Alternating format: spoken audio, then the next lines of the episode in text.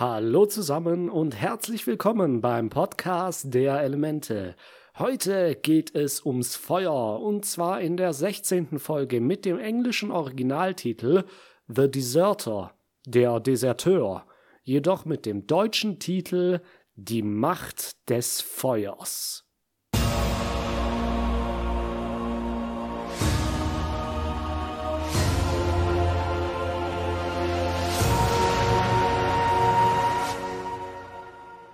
Nach ihrem letzten Halt im Kloster sind unsere Freunde inzwischen ganz im Norden des Erdkönigreichs angekommen.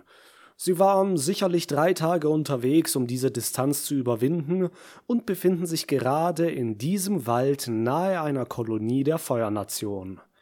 Als sie so durch den Wald gehen, finden sie eine Art Litfaßsäule, auf der ein Plakat hängt, das das Feuertage-Festival ankündigt. Zuerst dachte ich, das sei ein einfaches Volksfest, aber oh Junge, hab ich mich da getäuscht. Das Feuertage-Festival ist eine reine Propagandaveranstaltung.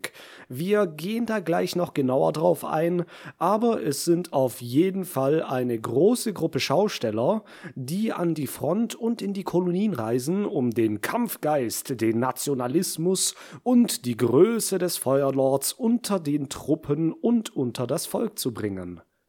Soccer hofft vor allem auf etwas zu essen, aber die Vorfreude wird schnell unterbrochen. Auf der anderen Seite der Litfaßsäule finden Sie das schon bekannte Fandungsfoto von Aang. Dieses Mal ist sogar der Stempel des Feuerlords drunter. Ihr erinnert euch sicher, der war in der Episode Der blaue Geist noch nicht da. Und wenn wir schon gleich vom blauen Geist sprechen, der hieß hier auch auf einem Plakat abgebildet. Die Schrift übersetzt sich folgendermaßen. Gesucht, der blaue Geist. Er hat den Avatar von der Feuernation gestohlen. Er trägt eine blaue Erdkönigreich-Theatermaske. Seine wahre Identität ist unbekannt. Es heißt, er soll ein Geist sein, aber dies ist nicht wahr, beziehungsweise konnte noch nicht bestätigt werden. Um ihn zu fangen, darf maximale Gewalt angewendet werden. Also, die Feuernation ist echt nicht gut auf den Geist zu sprechen. Hä? Sehen wir uns mal die anderen Plakate an. Unten links ist jemand, den wir noch kennenlernen werden. Shay, der ehemalige Kapitän der Feuernation, wird gesucht, weil er feige desertiert ist. Er ist 30 Jahre alt, psychisch instabil und kann gut mit Sprengstoff umgehen. Es sollte sich ihm mit höchster Vorsicht genähert werden. Das steht jedenfalls auf seinem Plakat. Zu guter Letzt ist hier noch das Plakat von Zhong Zhong. Da steht, dass er ein ehemaliger Admiral war, 60 Jahre alt ist und weißes Haar hat. Er scheint zwar harmlos, ist aber ein Meister des Feuerbändigens. Auch ihm muss man sich vorsichtig nähern. Was noch interessant ist, ist, dass man sich hier über seinen Namen lustig macht, indem man ihn nicht Zhong Zhong, sondern Sheng Sheng nennt. Das soll ihn wohl in den Augen der Öffentlichkeit blamieren und entehren und war früher eine gern gesehene Taktik, jedoch ist das heute eher unpraktisch, wenn man nicht den richtigen Namen des Gesuchten auf seinen Steckbrief schreibt. Macht Sinn, oder? Aang ist jedenfalls von seinem Poster begeistert, doch Sokka will deshalb auf gar keinen Fall auf das Festival gehen. Aang meint, dass er dort aber endlich etwas über das Feuerbändigen lernen könnte, vielleicht sogar seinen Meister finden. Sokka bittet Katara, sie möge Aang doch zu Vernunft bringen, doch sie ist entgegen aller Erwartungen für den Besuch des Festivals. Sie ist äh, ganz auf Aangs Seite und hält es auch für wichtig, dass sie einen Feuermeister finden. Sokka ist natürlich nicht erfreut. Ganz zynisch meint er, dass sie sicherlich nicht in irgendwelche gefährlichen Situationen kommen werden, weil so etwas ihnen nie passiert. Ja, ja, Sokka kann es schon ahnen. Katara meint, sie würden sich verkleiden und so dann etwas sicherer sein. Als sie wieder zu Appa gehen, zoomt es nochmal auf Zhongzhongs Plakat, was uns vielleicht einen kleinen Vorgeschmack gibt, wer der Feuermeister ist, den sie möglicherweise treffen könnten. Als sie zum Stadtrand kommen, sagt Aang, Appa und Momo, dass sie sich verstecken sollen, während sie auf dem Festival sind. Momo macht das wie ein Meister, aber Appa ist hinter dem kleinen Busch weiterhin genauso auffällig wie zuvor. Aber lustig ist es. Die drei müssen sich jetzt auch verkleiden. Sokka und Katara ziehen sich cool die schwarzen Kapuzen über die Köpfe, doch Aang versucht das gleiche mit seiner Robe, was gar nicht gut aussieht. Doch scheinbar will er dabei bleiben. Sie gehen in die Stadt, aber sie werden verfolgt. Ein Mann mit Kapuze und Tuch vor Mund und Nase lehnt hinter einem Baum hervor. Wir können ihn nicht erkennen, aber wir haben schon zu Beginn der Folge seine Silhouette durch den Wald schleichen sehen. Unten im Dorf gibt es bereits ein Feuerwerk. In der Mitte des Marktplatzes ist eine große Säule mit dem Symbol der Feuernation aufgebaut. Lichterketten, Marktstände und jede Menge Masken. Auch ein Drachentanz wird aufgeführt. Hier nun ein Hinweis zur Propaganda des Feuerlords. In der chinesischen Kultur ist so ein Drache nicht nur ein Symbol für Glück, Würde und Weisheit, sondern auch ein Emblem, um kaiserliche Autorität zu repräsentieren. Auch in der Welt von Avatar ist der Drache ein Symbol des Adels und so auch des Feuerlords. Wo der Drache ist, ist der Feuerlord also nicht weit. Unsere Freunde bemerken jedenfalls die ganzen Masken und kaufen sich auch schnell welche an einem Stand. Katara tauscht noch schnell Sockers und Aangs Maske aus, denn die mürrische Grimasse passt viel besser zu ihrem Bruder als das weite Grinsen zu Aang. Der nächste Stand bietet köstliche Feuerflocken an, die Sokka sich ohne nachzudenken gleich einverleibt, aber sie sind feurig scharf und Sokka verbrennt sich die Zunge. Der nächste Stand zeigt ein Handpuppentheater für Kinder und das hier könnte echt nicht näher an Propaganda dran sein. Der Feuerlord selbst wird als großer Held und Retter dargestellt. Die Puppe sagt, er wäre verdammt schlau und hat alles im Griff, und als dann ein Erdbändiger hinter ihm erscheint, verbrennt er die Puppe und die Kinder jubeln. Äh, tja, wenn man wen indoktrinieren will, fängt man am besten schon ganz früh an. Oh je, die armen Kinder. Aang ist jedoch begeistert von dem ganzen Trubel und geht mit den anderen vor eine Bühne in eine Menschenmenge. Auf der Bühne jongliert ein Schausteller beeindruckend mit mehreren Feuerballen, die dann wie durch Zauberei in Tauben verwandelt werden. Die Menge applaudiert und Aang ist ganz hin und weg. Er will diesen Trick auch unbedingt lernen und als der Schausteller für seinen nächsten Trick einen Freiwilligen auf die Bühne rufen will, macht Aang wild auf sich aufmerksam. Sokka will ihn natürlich davon abhalten, denn sie wollen ja immerhin unbemerkt bleiben. Doch blöderweise wird dann ausgerechnet Katara auf die Bühne gezogen und auf einen Stuhl gesetzt. In diesem Trick namens die Drachenzähmung soll Katara die entführte Prinzessin spielen und sie wird mit einem leichten Tuch an den Stuhl gebunden. Sie ist jetzt nicht gefesselt, sondern das gehört alles nur zur Schau. Hinten in der Menge schleicht aber nun der vermummte Mann herum, den wir zuvor schon im Wald sehen konnten. Uh, das wird ja immer spannender, dann geht jetzt die Show richtig los. Der Schausteller bändigt einen Drachen aus Feuer, der um die Bühne fliegt. Theatralisch hält er ihn mit einer Schnur aus Flammen an der Leine und tut so, als hätte er große Schwierigkeiten, ihn unter Kontrolle zu halten. Das ist ein Schauspiel, das eigentlich jedes Kind durchschauen könnte. Oh nein, der Drache wird sie verschlingen. Hilfe! Theater halt, ne? Nicht viel anders als die Handpuppen von vorhin. Aang jedoch scheint so mitgerissen von der ganzen Aufführung, dass er wirklich glaubt, der Darsteller würde keine Kontrolle mehr über das Feuer haben. Sokka versucht ihn noch aufzuhalten und auch der verhüllte Mann greift nach Aang, doch er springt auf die Bühne und pustet den Drachen mit Luftbändigen weg. Konfetti regnet aus den Flammen. Wieder so ein Zaubertrick. Der Schausteller ist jedenfalls nicht so erfreut, dass Aang ihm hier die Show stiehlt und das Publikum buht ihn aus. Aang versucht das noch ein wenig mit einem lustigen Tanz wieder gut zu machen, aber dann erkennen ihn einige Leute als den Avatar und die Wachen rücken an. Hinter ihnen ist aber wieder der vermummte Mann und will ihnen helfen zu entkommen. Sie rennen ihm hinterher und mit Rauchbomben kann der Mann die Soldaten vorerst abwimmeln, aber sie holen schnell wieder auf. Aang ruft Appa mit seiner Bisonpfeife und als sie in eine Sackgasse gedrängt werden, erscheint dieser gerade rechtzeitig. Appa weht die Soldaten mit einem Schwanzhieb aus der Gasse, sie fliegen los und eine weitere Rauchbombe setzt das Feuerwerk in Gang. Eine Leine mit Laternen an Appa entzündet dann noch das Feueremblem aus Stroh in der Mitte des Marktplatzes und leitet so den Höhepunkt des Festivals ein. Die Leute sind begeistert und jubeln dem Geböller zu.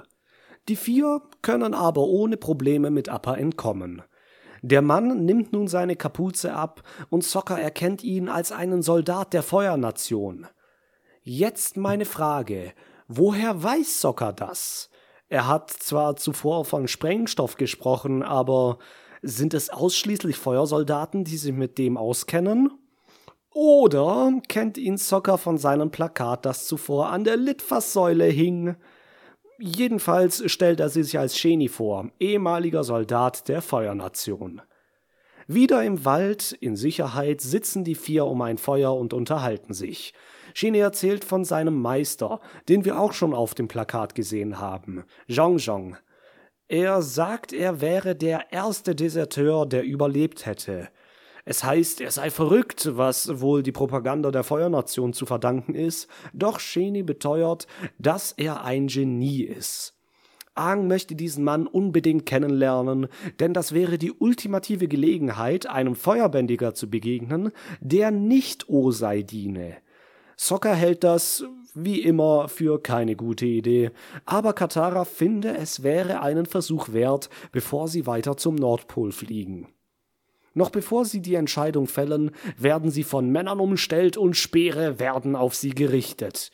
Die Angreifer sind jedoch nicht in Feuernation-Uniform, sondern tragen rustikale Tarnkleidung aus Blättern und geflochtenem Stroh.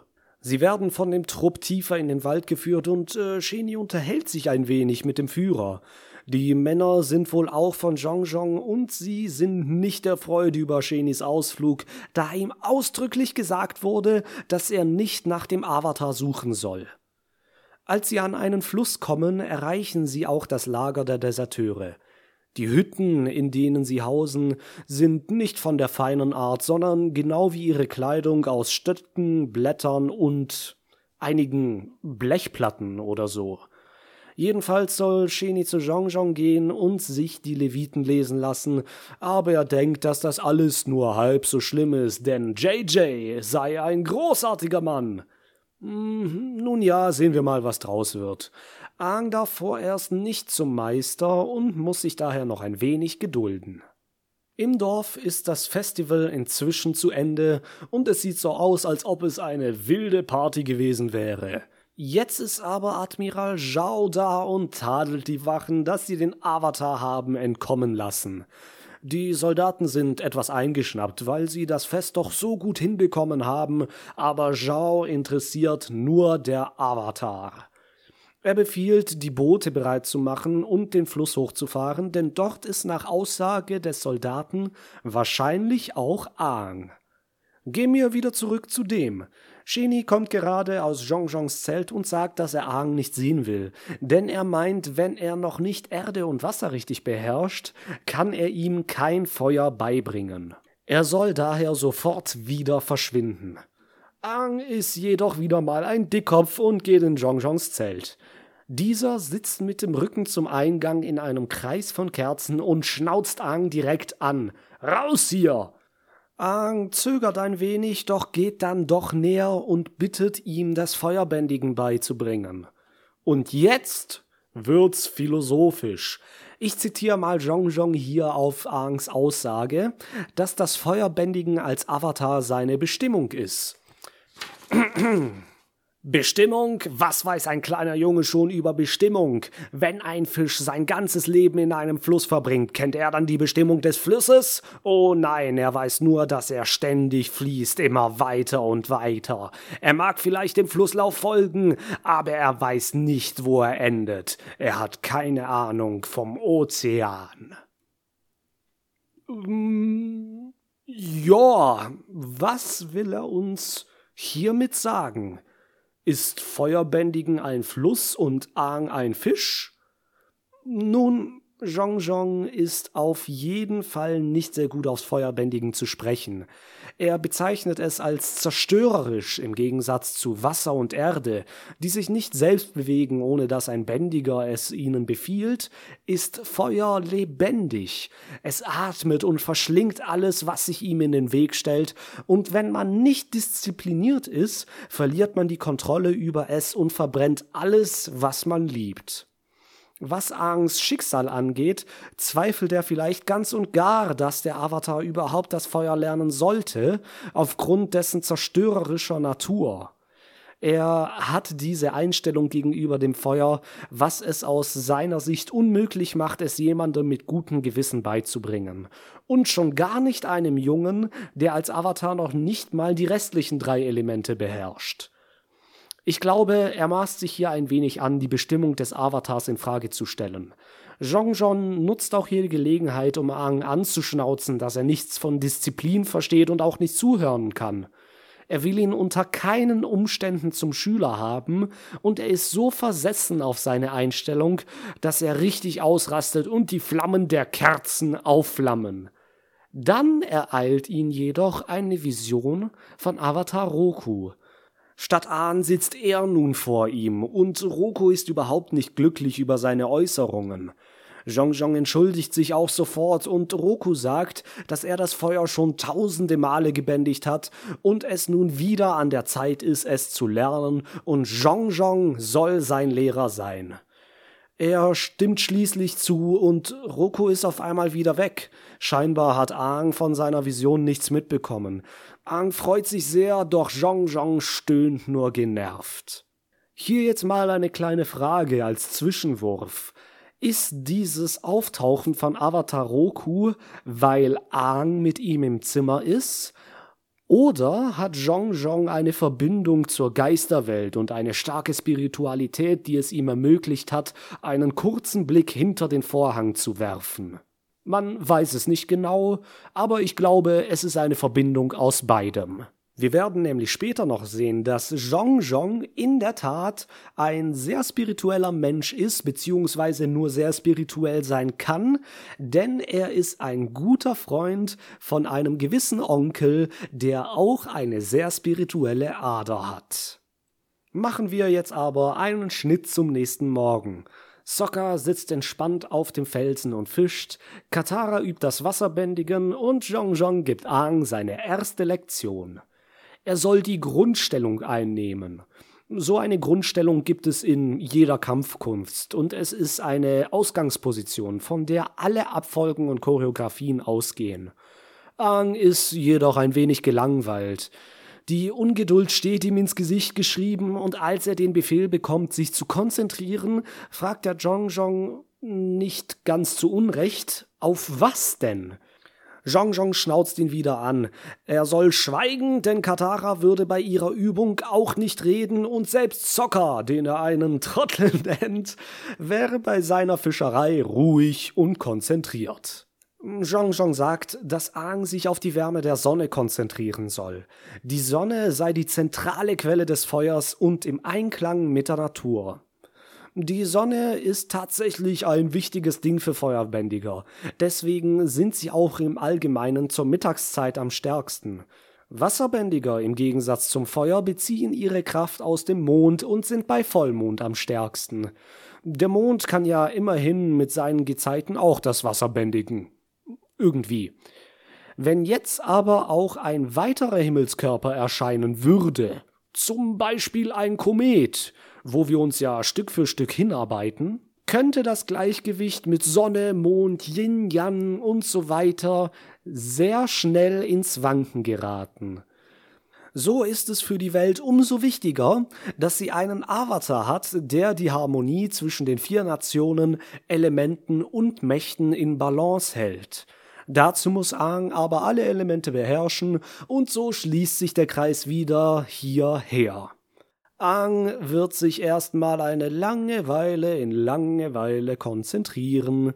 Sokka und Katara kichern ein wenig, aber versuchen es gerade noch so runterzuschlucken. In der nächsten Lektion besteigen Zhong und Ahn einen hohen Felsenhügel. Ahn will endlich wissen, wann es denn mit Feuer losgeht, aber sein Meister ist sehr darauf versessen, noch nicht zu früh mit dem Fackeln anzufangen. Das hat einen guten Grund, denn wie wir schon bemerkt haben, steht Zhong nicht sehr gut zum Feuer und eine sichere, absolut ungefährliche Herangehensweise, die keine Verletzten oder Schlimmeres zur Folge hat, ist hier oberste Priorität. Aang findet das natürlich nicht so doll. Er soll die richtige Atemtechnik lernen, denn der Bändiger bezieht seine Kraft aus dem Atem. Das haben wir schon in der allerersten Folge von Iro gehört, als er Suko trainiert hat. Die machen hier also alles richtig. In Grundstellung soll Aang also atmen. Zhong Zhong kritisiert seine Grundstellung, ohne sie sich vorher angesehen zu haben, was ihn nur noch strenger wirken lässt. Aang atmet also und atmet und atmet und atmet.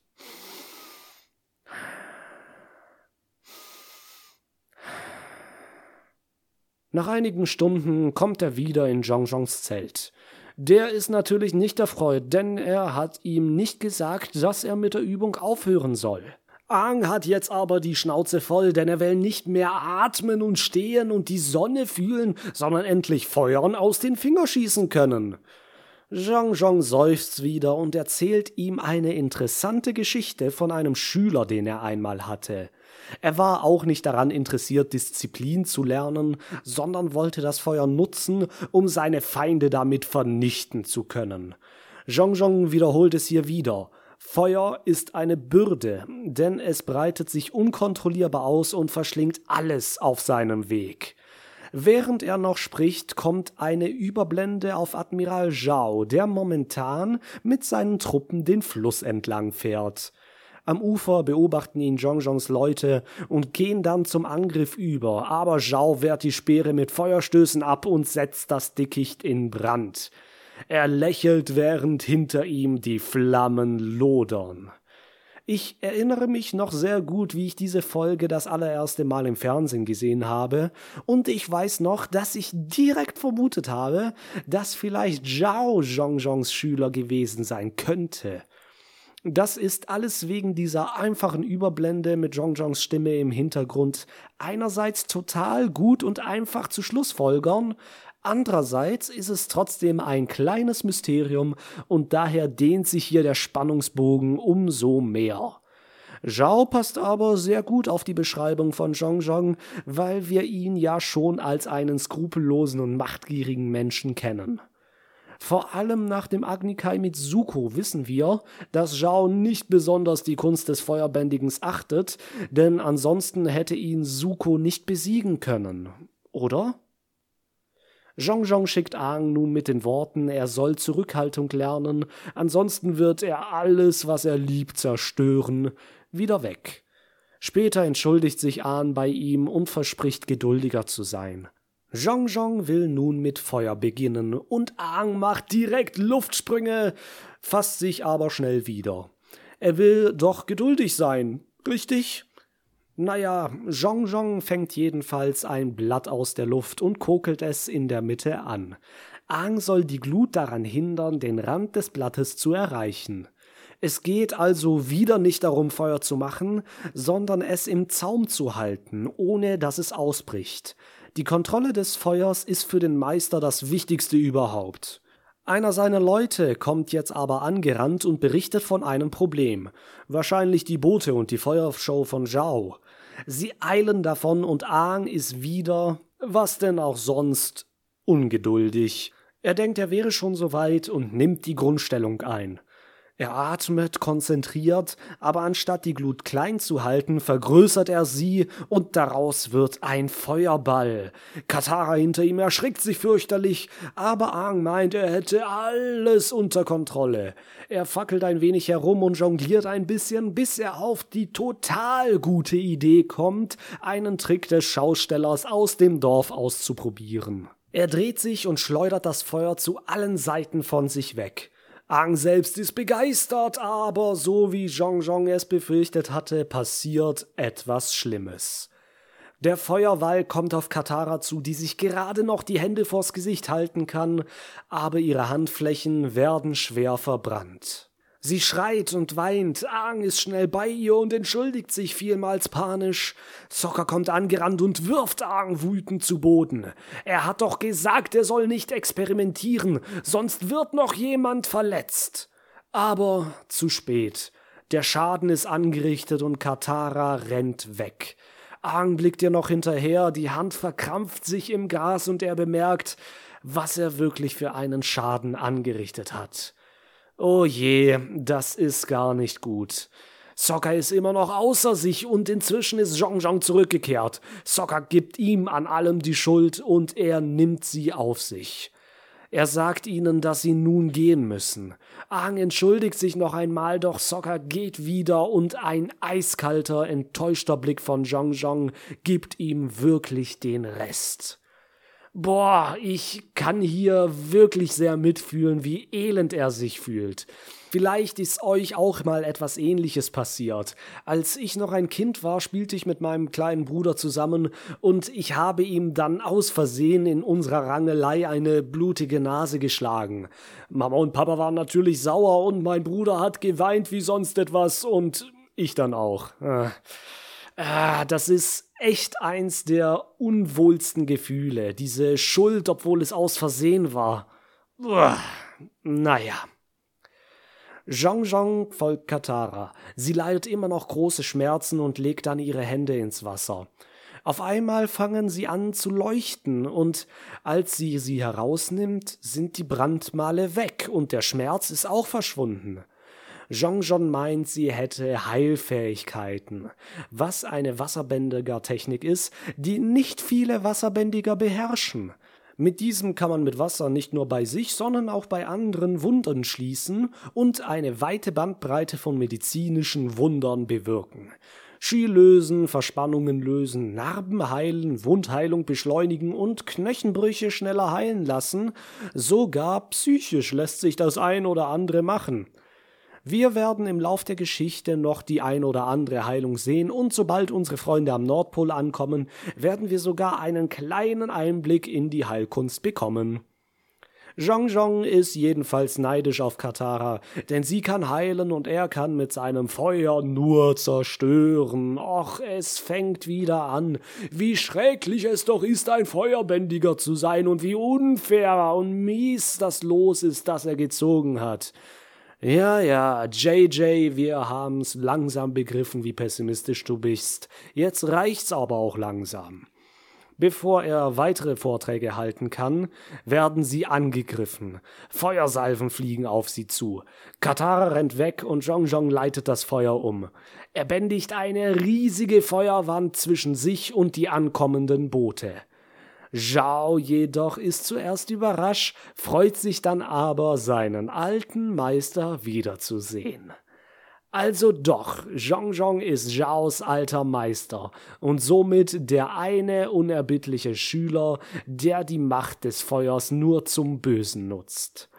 Er schreitet durch das Feuer und sagt, Zhong hat schon vor langer Zeit das Kämpfen aufgegeben.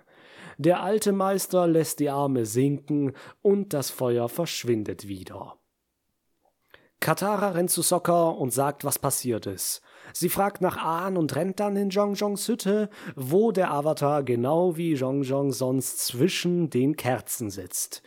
Er kann die Situation und Einstellung von JJ nun gut nachvollziehen und hat gemerkt, was für eine schreckliche Waffe das Feuer sein kann. Er sagt, er würde nie wieder das Feuer bändigen, doch Katara redet ihm gut zu und sagt, ihre Wunden sind schon geheilt. Er fragt, wie das denn geht, aber sie hat keine Zeit, es zu erklären und sagt, dass Zhao Zhongzhong gefangen genommen hat. Aang eilt hinaus und Zhongzhong zur Hilfe. Der ist inzwischen von Soldaten umstellt und Zhao fragt sich, wie sein alter Meister so unzivilisiert werden konnte. Doch JJ kontert ganz keck, dass Zhao unzivilisiert ist gibt halt kein besseres Nein selber als das hier. Zhong Zhong lobt auch noch Aangs Kräfte. Ob das jetzt ein Bluff ist oder ehrlich war, Könnte ich jetzt auch nicht ganz genau sagen. Es stimmt zwar, dass Aang super stark ist, aber ob Zhongzhong ihn wirklich so zu schätzen weiß? Nun, das ist dann jedem der eigenen Interpretation überlassen. Aang erscheint auch gerade am Flussufer und Zhongzhong verschwindet in einem Feuerball.